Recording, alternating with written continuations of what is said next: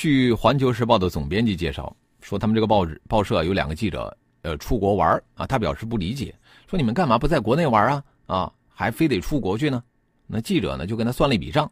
说去越南玩，机票往返一个人一千五百块钱，而同一时间如果要订广州的最便宜的机票往返，那至少是一千九，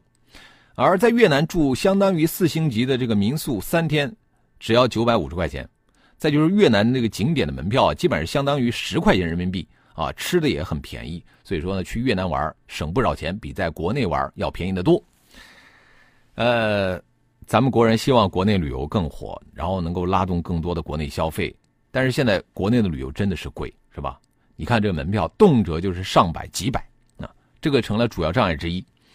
呃，我们其实单从单价来看，这个出国游之所以比国内游，便宜主要是在门票、交通费、住宿费这些大头支出项目，它比国内便宜要便宜一些。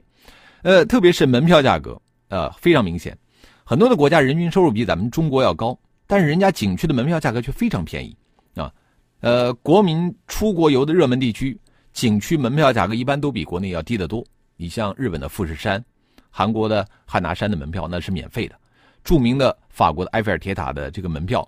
它大概是合人民币才四十来块钱啊，印度泰姬陵的门票也就才十多块人民币，